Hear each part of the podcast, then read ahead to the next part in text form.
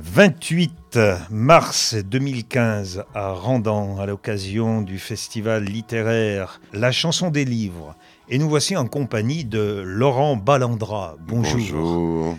Vous n'êtes pas un artiste, mais vous vous occupez des artistes. Absolument. Des auteurs et des compositeurs. Qui, parfois, avez- qui parfois sont aussi chanteurs, mais pas forcément. Vous avez un parcours intéressant. Vous êtes parti du côté du théâtre. Oui. Et à Villefranche-sur-Saône. Oui. La ville de Biolay. Euh, oui, parce que quand on est ado dans... en province et qu'on veut faire un métier artistique, euh, c'est le plus simple. Il y a toujours un cours de théâtre quelque part.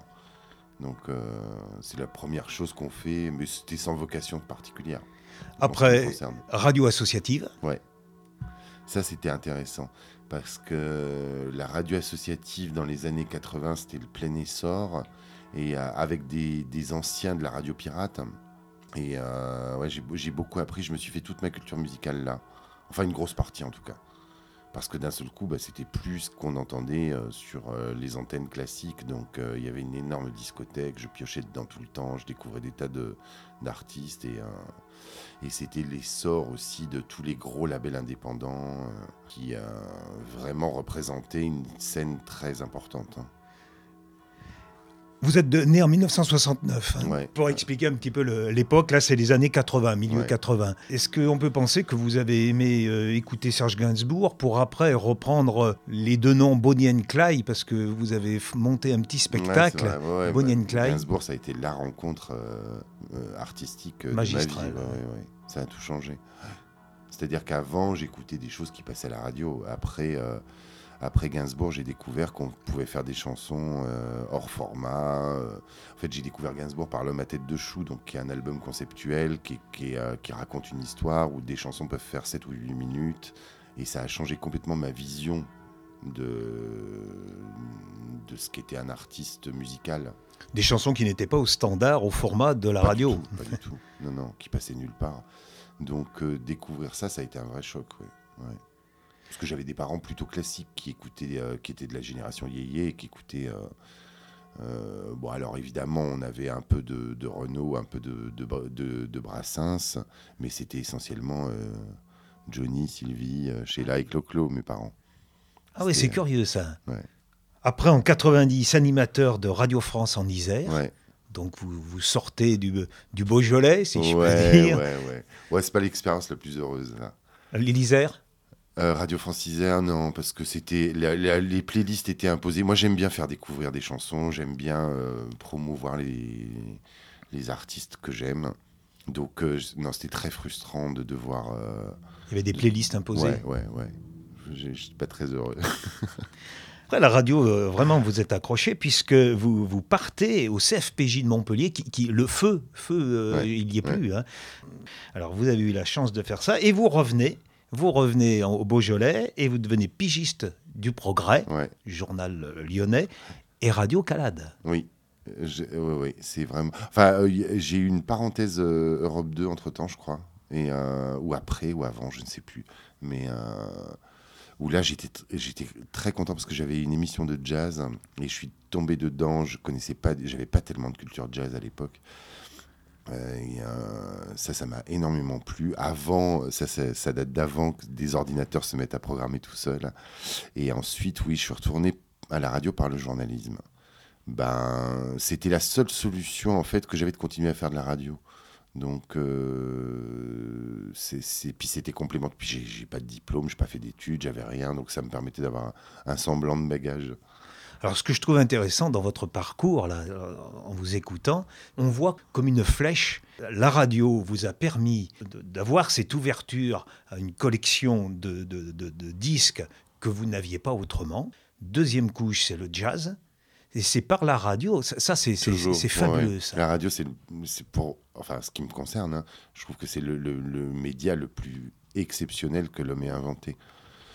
S'il n'y a pas de contraintes, on n'est pas. euh, je, je trouve que la télé ou, ou Internet, ça accapare visuellement, euh, ça déconnecte. Le poids de l'image est trop important. La radio, ça permet de rêver. C'est, enfin, même si, hélas, on, a- on arrive aujourd'hui à filmer les émissions de radio, ce que je trouve désolant, mais Oui. pendant des années, je fantasmais sur, euh, sur les, les voix radiophoniques, sur. sur Gérard euh, Cyr, Claude Villers. moi, c'est un, Un petit peu après, je suis Ah, pardon, excusez-moi. désolé. Zut, je parle de moi là, j'écoute pas mon, mon invité. Non, moi, c'était beaucoup. c'est- Moi, c'est les années Foulquier avec Hélène Azera, avec Didier Varro, euh, euh, des, des voix de radio comme Isabelle Motro, euh, des. Chris. oui, Chris, absolument. Enfin, bon, voilà. Bon, j'écoutais beaucoup Inter. Puis aussi, curieusement, pas mal RMC à une époque où c'était Alain Chabat, Jacques Pessis, toute une équipe après qui s'est retrouvée. Euh, à réinventer euh, la télé, le spectacle. hein. Euh, C'était assez rigolo. Et on va pas dire tout naturellement, mais euh, si je continue ma flèche, ça vous amène après à, à devenir quelqu'un qui, qui programme, qui fait de la programmation Ouais, avec ce ouais, bagage que vous avez acquis dans les journées, au Sentier des Halles, Mm, mm. s'il vous plaît. Là, c'est- une chance euh, Inouï. inouïe. Oui. Et en plus, à une époque où le Sentier des Halles euh, faisait tout un tas de partenariats avec la francophonie, donc ça m'a permis d'aller en Suisse, en Belgique, au Québec, euh, de découvrir tout un pan de la scène francophone, curieusement qu'on ignore en France, ce qui me désole. Et encore, ça, ce sont les pays finalement avec lesquels on a le plus de communication. Mais quand je pense aux Antilles, à la Réunion, à la, la Nouvelle-Calédonie, enfin, il y a tout un- la France fait quand même le tour du globe et la francophonie encore plus. Et je trouve qu'on est très, très, très fermé en France sur ces, ces cultures. Il y a le syndrome quand même de la centralisation, hein. même pour la francophonie. Ouais, enfin pas tellement parce que tous les autres pays francophones grandissent avec euh, Léo Ferré, Baudelaire euh, et Victor Hugo. Euh, c'est nous qui sommes pas ouverts en- dans l'Hexagone. Et puis vous devenez directeur artistique, Universal Ouais. Music. Alors là, là vous euh, vraiment c'est, oh, je vais pas dire c'est le bâton de maréchal, mais on, on vous donne un, un certain pouvoir. Oui, pas tellement, Ah, pas tellement. nuancé. Euh, Expliquez-nous les bémols. Bah, les bémols, c'est que c'est une grande entreprise, qu'il y a une vraie hiérarchie. Alors, je me suis amusé, j'ai pu faire à peu près ce que je voulais, mais c'est quand même plein de contraintes. Et euh, non, c'est pas. Je, je- non, j'ai pas eu l'impression d'avoir le pouvoir. J'ai vraiment eu l'impression d'avoir dû me battre pour, pour imposer des choix. Alors après, euh, c'est c'est comme ça tout le temps partout. Ouais. Mais, euh, mais euh, c'était pas au- plus facile qu'ailleurs. Donc là, euh, si on continue l'histoire de la progression, vous avez appris comment négocier. Non, j'ai appris d'abord ce que c'était que l'édition musicale parce que c'était un métier que j'ignorais. Je savais même pas que ça existait. J'ai appris euh, quelle était. euh, ça m'a fait un, un très bon carnet d'adresses, forcément, Oui. évidemment. Euh, ça m'a permis de rencontrer tout un tas de, de personnages euh, passionnants. Parce qu'il y a des gens passionnés dans les, dans les maisons de disques. On a toujours l'impression que c'est une entité virtuelle et qu'il n'y a pas d'individu, comme si c'était un espèce de, de monstre hybride. Or, des rencontres comme Jean-Philippe Allard, Daniel Richard, euh, euh, qui, qui sont des patrons de labels euh, passionnés, passionnants, qui signent des artistes qui défendent envers et contre tout. Non, j'étais très admiratif. euh. Là, vous avez utilisé un, un mot de jargon. Ah, on pardon. signe. Non, Ah, non, ouais, non, ouais. mais c'est c'est- amusant. On oui. signe un artiste. Ouais. C'est- C'est-à-dire que forcément, euh, dans l'industrie musicale, on se retrouve à contractualiser, à s'engager. à- Il y a des enjeux économiques qui sont importants. Il faut rendre des comptes puisqu'on appartient à un groupe, euh, euh, encore une fois, très hiérarchisé. Et il y, a d'ailleurs, ça inverse complètement le rapport de force parce que du coup, ce sont les maisons de disques qui proposent ou les éditeurs qui proposent des contrats. L'artiste a l'impression presque d'être un employé. Est-ce que vous pouvez expliquer ici au micro la différence entre un producteur et un éditeur? C'est- Ouais. C'est vrai que pour le, le consommateur lambda, c'est pas toujours très Oh, mais clair. même pour les gens du métier, c'est pas toujours très clair, je vous rassure. Euh, Parce le- que c'est fluctuant.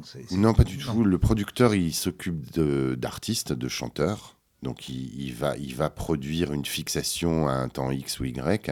Et l'éditeur s'occupe d'auteurs et compositeurs. Donc, ceux qui font les chansons, qui peuvent éventuellement être aussi chanteurs, mais pas automatiquement. Donc, c'est deux métiers différents. Le producteur, il est là pour produire un produit, comme son nom l'indique, donc généralement un disque. L'éditeur, il est là pour promouvoir une œuvre.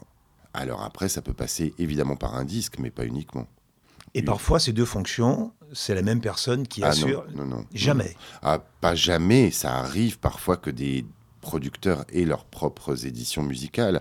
Mais euh, en tout cas, au sein d'une major comme Universal, c'est évidemment pas le cas. Et c'est souvent euh, l'apanage, on va dire, des labels indépendants qui sont obligés de multiplier leurs activités euh, parce qu'une seule serait pas économiquement viable. Mais c'est sinon la, la, la, pratique généralement fait que un auteur, compositeur, interprète peut avoir un éditeur et un producteur qui, si possible, vont être différents. Aujourd'hui, dans le salon, là, vous êtes assis à quelques mètres de Pierre Barou. Ah.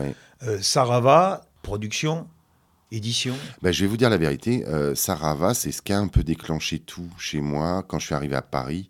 Parce qu'en fait, si je me suis retrouvé au Centre Idéal, c'est parce que Pierre Barou et Philippe Albaret ouvraient une école des arts du spectacle euh, vivant, que j'avais entendu ça à la radio, que j'avais voulu absolument participer pour rencontrer Pierre Barou, parce que je trouvais que c'était un modèle de, de, de, finalement créateur, producteur, éditeur euh, très marginal et à la fois très audacieux. Pour ceux qui ignorent, euh, c'est celui qui a permis à Brigitte Fontaine, à Areski, à Jacques Higelin, à David McNeil, à euh, Jean-Roger Cossimon. Euh, pff, on pourra en citer, parce qu'il y a aussi Nana Vasconcelos, ou j'ai même pas tout le catalogue en tête, mais c'est complètement impressionnant, le catalogue de Pierre Barou. Toujours fait de façon très dilettante, c'est-à-dire sans être agressif, sans avoir des méthodes euh, ad adoptées des, des, écoles de commerce. Il a sa petite formule, il y a des années où l'on veut prendre son temps. Non, il y a des années où on en a envie de ne rien on a faire. envie de ne rien faire. Et euh, c'est vrai que euh, voilà, chez Pierre Barou, il y avait une liberté totale, comme Brigitte Fontaine et Jacques je la raconte, qu'ils avaient le studio, qu'on leur filait un technicien et puis que c'était euh, faites ce que vous voulez, on verra bien ce que ça donne comme résultat. Ça paraît tellement surréaliste. Hein. Et déjà à l'époque, et encore, encore plus aujourd'hui. Et c'est toujours le même esprit, c'est son fils hein, qui. Oh, c'est plus compliqué que ça. C'est, euh, c'est, euh, ils sont plusieurs. Il y a, y a... Mais bon, c'est toujours le même état d'esprit, avec, avec hélas aujourd'hui des contraintes économiques qu'il n'y avait pas à l'époque. Mais euh, parce que évidemment aujourd'hui tout coûte beaucoup plus cher. Ce passage de directeur artistique, vous l'avez dit tout à l'heure, ça vous a permis d'avoir un carnet d'adresses. Lorsque, quelques années plus tard, en 2004, vous êtes fondateur de l'événement qui se passe ici, la, chanson des livres, le carnet d'adresses a été fort utile. Oui, ça c'est certain. Et, euh, et c'est aussi en partant du principe qu'il y avait tout un tas d'artistes qui n'étaient pas présents médiatiquement insuffisamment présent médiatiquement, insuffisamment reconnu et très apprécié du public qu'on a voulu fonder euh, ce salon avec Baptiste Vignol. Et la preuve en est, c'est que euh, voilà, il y, y, a plein de monde pour venir voir des gens qui passent pas tous les jours à la télé. Ce qui est curieux ici à Randan, c'est ce mélange justement mmh. de gens qui ont été des, des célébrités mmh. grâce à la télévision ou de grands tubes, et puis d'autres pas du tout. Et puis des gens qui n'ont jamais lâché le métier, comme Lafaille, hein, Gilbert Lafaille, comme euh, Anne Vanderlove. Voilà, c'est curieux quand même ce mélange. Et puis aussi d'artistes des, très des, différents. Des artistes débutants. Euh, des, euh, on essaie de mélanger les générations, on essaie de mélanger les genres. Vous savez, moi j'ai été euh, fasciné par l'histoire de, de la chanson en France. Et pendant très longtemps, jusque dans les années 70, il y avait des cabarets où les artistes se côtoyaient, et de tous les genres, de tous les styles, puisqu'il y avait aussi bien des chanteurs que des musiciens, que des, que des humoristes. Que, euh, donc, tous les artistes des années 50 aux années 70 se sont mélangés, se connaissaient, se fréquentaient. Ils passaient des fois dans 3, 4, 5 cabarets par ouais. soir. Euh, ils couraient le cachet, comme on dit. C'est vrai que l'industrie musicale qui a complètement explosé euh, dans les années 80 euh, en devenant prépondérante sur tout le reste, a modifié la donne. Chacun est dans son coin, dans son genre, avec son public. Euh, donc du coup, on manque de lieux de rencontre. Et là, ce matin, Pierre Barou me disait que ça faisait 30 ans qu'il n'avait pas revu Jean-Jacques Debout, alors qu'ils avaient été cul et chemise pendant des années. Ils étaient comme deux gosses de se revoir. C'est rien que pour ça, franchement, moi je suis comme un gosse aussi de les voir. Euh, se retrouver et partager un moment et vivre un week-end euh, au, bout de- au, bout de, au milieu de rien. C'est- bien parce que, bon, pour fréquenter d'autres festivals, on a l'impression qu'il y a des petites chapelles. On essaie de les casser avec Baptiste, on a Voilà. toujours été... Moi, encore une fois, je, je- m- ma culture musicale, elle, elle- elle- celle de mes parents, c'est les yéyés, et euh, la mienne, ça a été vraiment d'aller vers des artistes, on va dire, alternatifs et marginaux. J'ai jamais eu de mépris de la culture populaire, Baptiste non plus. C'est ce qui nous a rapprochés, c'est qu'on a toujours à la fois aimé la chanson exigeante et de qualité, et à la fois euh, la chanson de variété. Euh, Mais la oui. chanson permet tout. C'est un genre musical qui permet justement d'être très large. Mais je crois qu'il faut pas penser que le public est fermé et obtus et euh, on, on draine de plus en plus les gens à ne- n'aimer. On fait des chaînes thématiques, on fait des, des- des- des émissions thématiques. Je trouve ça criminel presque parce que ça, ça, ça ferme euh, le public au lieu de l'ouvrir. Et euh, quand Jacques Chancel est mort il n'y a pas très longtemps, tout le monde se targuait euh, de, de reprendre son slogan qui était Il faut donner au public non pas ce qu'il aime, mais ce qu'il pourrait aimer. Ouais, mais- Ok, ça c'est bien joli d'écrire ça. Après, il faut le mettre en pratique. Quelqu'un comme Pierre Barou est aussi le symbole de ça. C'est-à-dire qu'à la fois, il a permis euh, à, Higelin et Brigitte Fontaine de, signer leurs plus grands albums et d'être révélés euh, à un public euh, exigeant. Et à la fois, il écrivait pour Françoise Hardy et pour Nicole. Euh, il ne faut pas imaginer une seule seconde que les artistes sont obtus, qui sont complètement coincés. Ils adorent se rencontrer les uns les autres. Ils adorent aller sur des terrains qui sont pas les leurs a priori. Et moi, c'est vrai qu'en tant qu'animateur radio ou directeur artistique ou éditeur, j'ai toujours cherché à faire des rencontres improbables. Alors on y arrive, vous avez cité le, le- le mot éditeur. Mm. Après, vous faites le pas et vous créez votre propre société. Ouais, c'est plus compliqué que ça. hein. C'est euh, Ah. c'est les artistes, en fait, parce que je suis parti d'Universal, je sais plus, en 2005, je crois. Et euh, au bout de deux ans, une partie des Olivier Ruiz et, et Marine Nimier euh, m'ont demandé de, de monter ma boîte et, euh, et, on, et pour me rejoindre, pour continuer de travailler avec moi. Donc la société Balandra Édition. Ouais. Il y a les ogres de Barbac aussi. Ça paraît prétentieux, mais j'avais plein d'idées de noms qui étaient tous déposés, j'en ai ras-le-bol, et comme j'ai pas d'homonyme, je me suis dit, bon, je vais prendre le mien. Ça se retient. non, pas tellement. Non, ça se retient pas. Mais en parallèle aussi, vous mettez le pied du côté de textuel. Ouais. Enfin, ça c'est oui, ça c'était, ça c'est vraiment, ça c'est vraiment euh, textuel. Moi, je les ai connus chez Universal, où en fait, euh, je m'occupais du catalogue de Georges Brassens pour mon plus grand bonheur, et euh, Marianne Théry, la directrice des éditions textuelles, a voulu publier les manuscrits de Georges Brassens. Et je me disais, mais comment personne n'y a pensé avant? Et c'était la première fois qu'un éditeur littéraire publiait des manuscrits d'un auteur de chansons. Il n'y avait jamais eu ça avant. Et j'ai trouvé l'idée fabuleuse et je me suis dit, mais c'est invraisemblable que personne n'y ait pensé, que personne n'ait jamais fait ça. Et voilà. Et donc, quand j'ai quitté Universal, elle m'a sauté dessus, si je puis dire, en me disant, euh, voilà, euh, il y, a, un créneau, il y a euh, des passionnés de manuscrits, il y a des passionnés de chansons. J'ai envie de me lancer là-dedans. Est-ce qu'on pourrait faire des livres ensemble? C'est l'originalité de textuel. Manuscrit de Claude Ouais. Nougaro.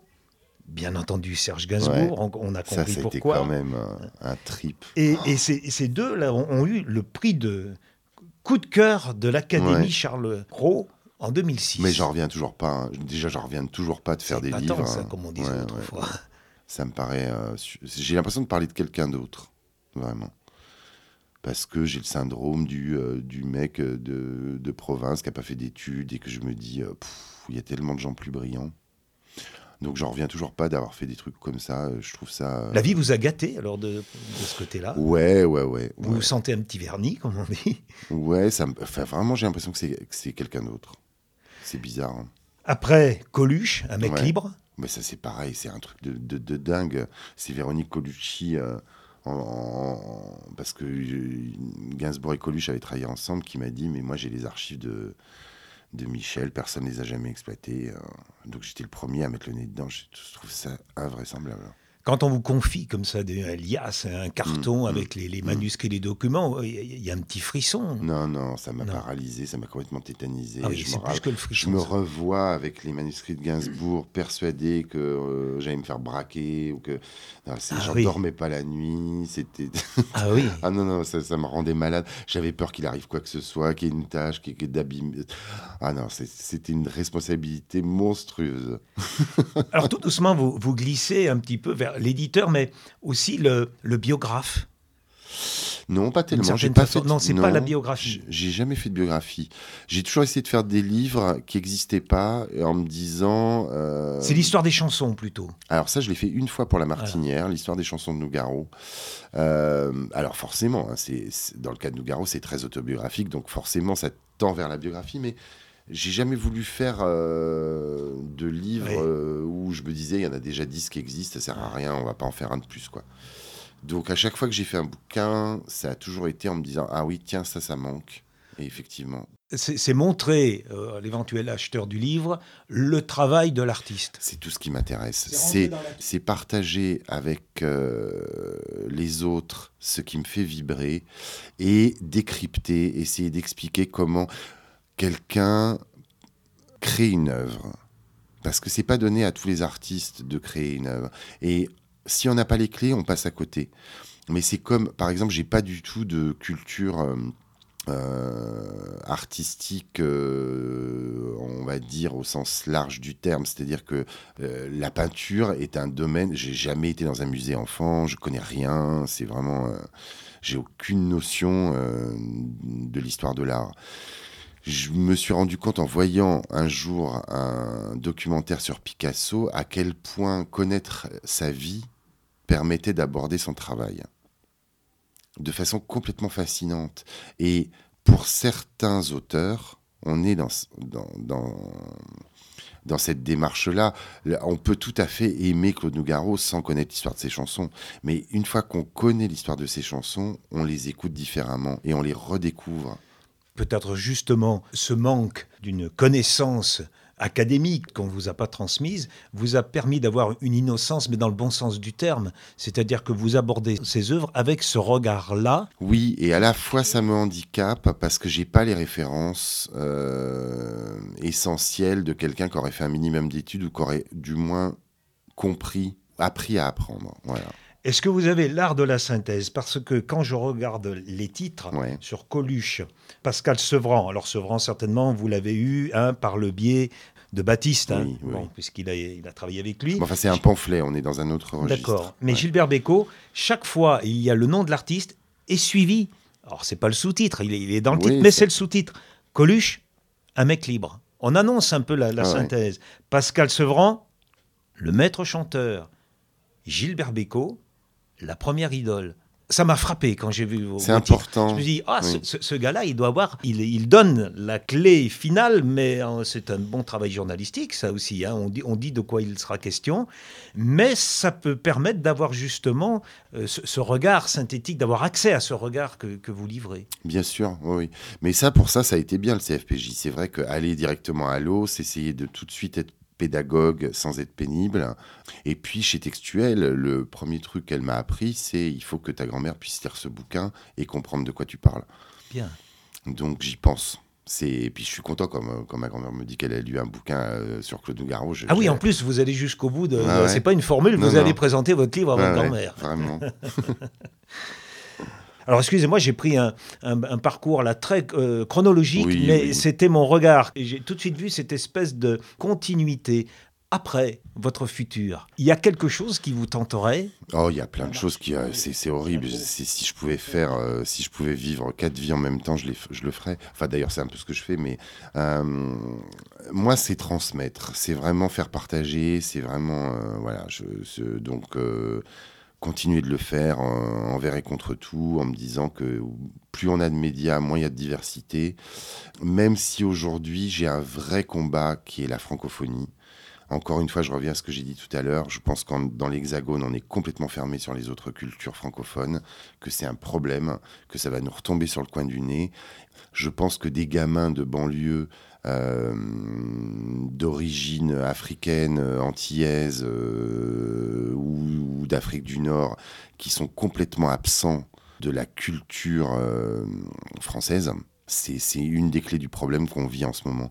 Je refuse de croire que, dans les pays francophones, quel qu'il soit, il n'y ait pas de génie à la hauteur de nos génies français. C'est pas possible. Donc, euh, faut qu'on les connaisse, faut qu'on les identifie, faut qu'on en parle. Et comment les atteindre? C'est très simple. Il suffit d'être un peu curieux, c'est tout, et de pas être prendre en permanence pour le nombril du monde. Mais euh, je vous promets, moi qui connais bien la Belgique et le Québec, que des écrivains exceptionnels, des cinéastes fabuleux, des auteurs, compositeurs, interprètes qui ont des leçons à nous donner, il y en a. Et euh, on ne les connaît pas, je trouve ça dramatique.